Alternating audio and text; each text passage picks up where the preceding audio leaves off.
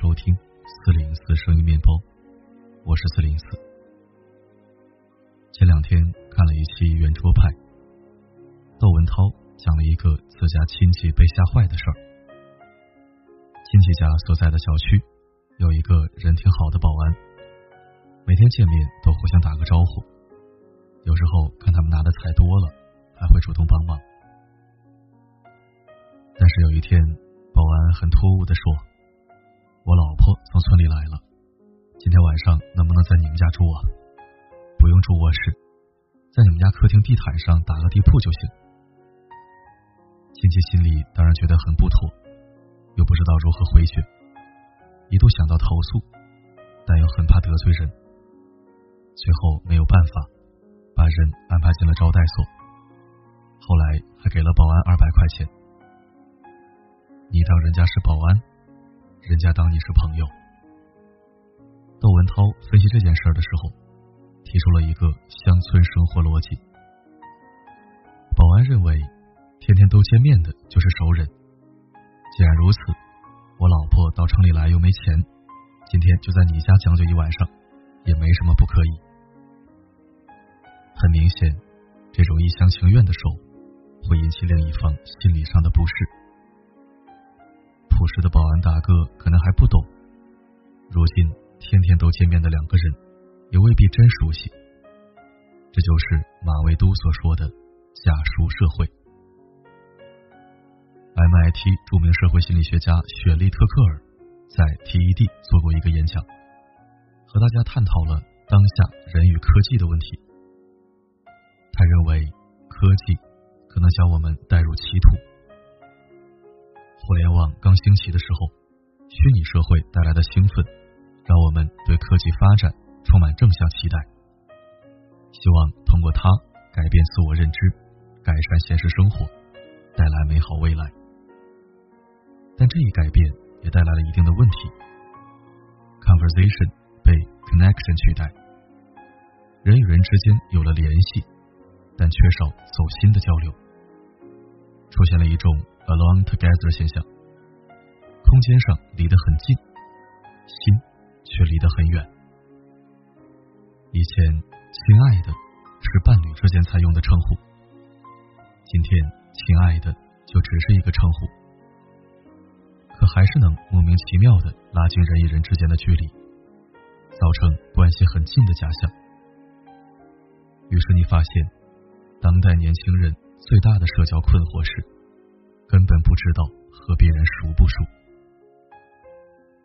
更吊诡的是，有人专门利用这种生和熟界限的模糊不清，在需要你的时候来跟你假装好朋友。蒋方舟就遇到了类似的事情，帮他卖房子的中介突然找他要借十万块钱，姐，这关我实在过不下去了，找你借十万块钱，咱们都很熟了。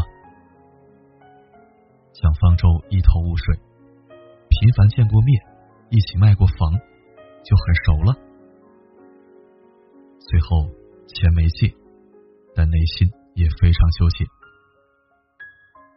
总有一些人，你要说跟他不熟，但却是认识。他提出的条件，在你看来是非分的，他却以朋友的名义合理化他的需求。举个例子。微信上常年不说话的老同学，突然有一天问你在吗？不是有事相求，就是来借钱。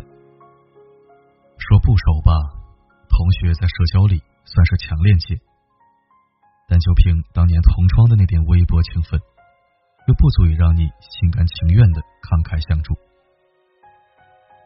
这种不远不近的尴尬关系，是一种典型的无效社交。前段时间，无效型社交的兴起上了热搜，说的是有些人认识你，但也真的很坑你。跟他吃饭总不开心，跟他处事总是吃亏，跟他待着总觉得累。这种低质量社交不仅无效，甚至有害，物质上吃亏，精神上也备受折磨。不少人可能都有当情绪垃圾桶的经历。个别朋友会不停找你倒苦水、吐槽，甚至骂街，三句不离负能量，你不听就会被认为是一种不尊重。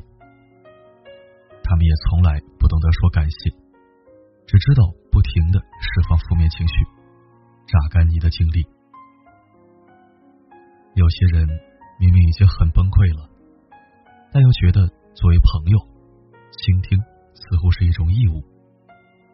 但我想说，真正的朋友是互相倾诉，绝不是只有一方当垃圾树洞。高质量的友情，“互相”这个词很关键，绝不是一方带着很强烈的牺牲去默默忍受折磨。冯仑曾经把自己跟柳传志结识的经历写进了《岁月凶猛》。初识刘总的时候。本来是他和潘石屹去请教问题，结果变成刘总发问：“为什么你们这几个年轻人到海南跑一趟，就把房地产折腾起来了？”经过一番探讨，刘总决定：“你们别来了，我带着团队上你们那儿去。”那一次，冯仑很感动，也第一次领会到了虚怀若谷的真意。后来，他经常向刘总请教。学习，慢慢就成了朋友。冯仑一直主张，我们需要的是真诚高效的沟通，而不是无效的社交。而他与刘传志的友情，也树立了交友典范，能真诚的表达想法，同时相互尊重，相互学习。所以说，在时间和精力都有限的条件下，朋友。也应该交那些值得的人，这不是势利，而是对自己的生活负责任。否则，就像《请停止无效社交》作者所说的：“你为了别人的欢笑而奔波，又为了别人的肯定而牺牲自我，你的人生仿佛都不是你的。其实，你根本不是在社交，而是无谓的蹉跎光阴。”有社会心理学家曾经做过研究，说人一生中同时交往的朋友数量极限是十、三十和六十。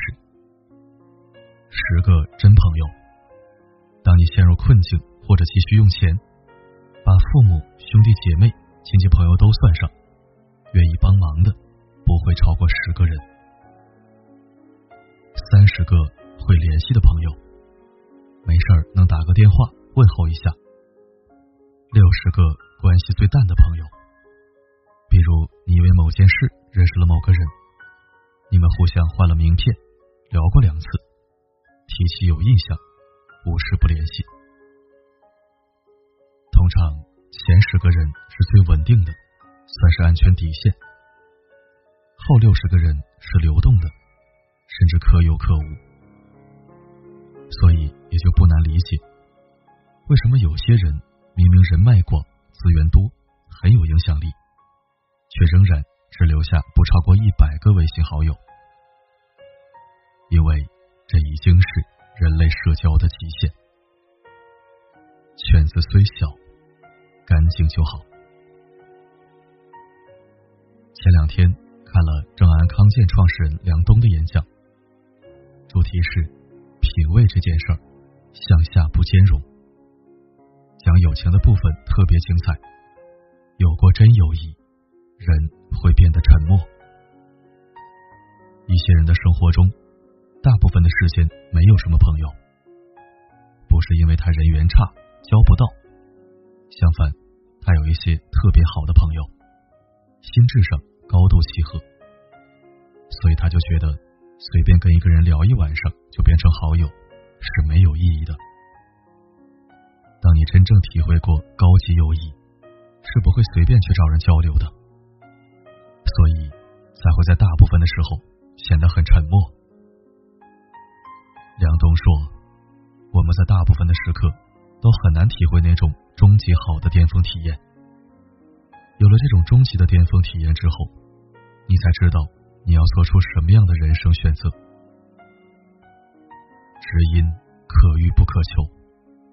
如果你有三五知己，一定要珍惜这难得的友谊，放弃无用性社交，把时间多用在经营你们的关系上。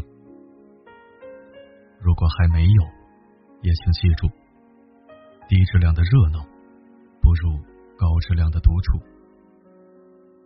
修炼好自己，才可能交到好品味的朋友。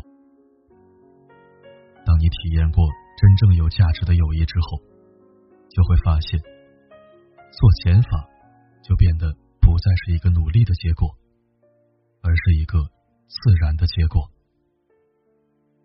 这样简约但又精致的人生，你值得拥有。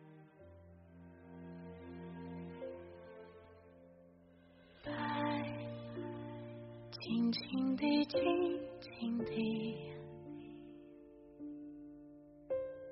当一双温柔眼睛和岸边洒满了婆娑的树荫。感谢收听。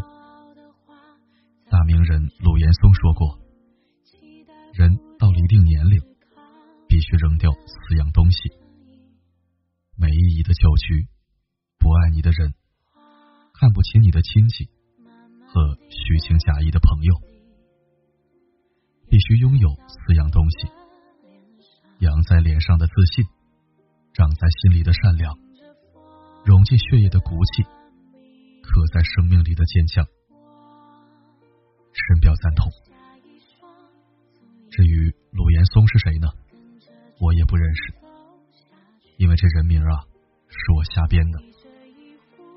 上面这段话，有人说是鲁迅说的，也有人强行贴到白岩松的身上。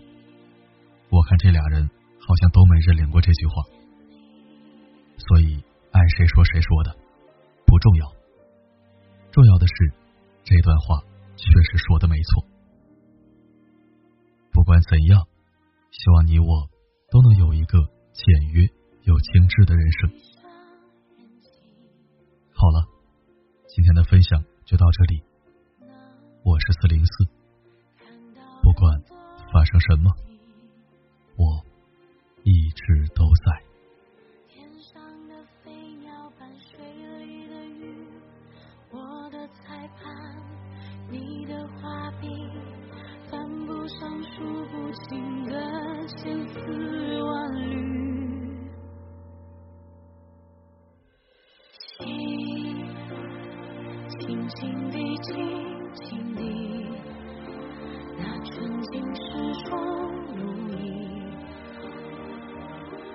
我睁开眼睛，看到了你，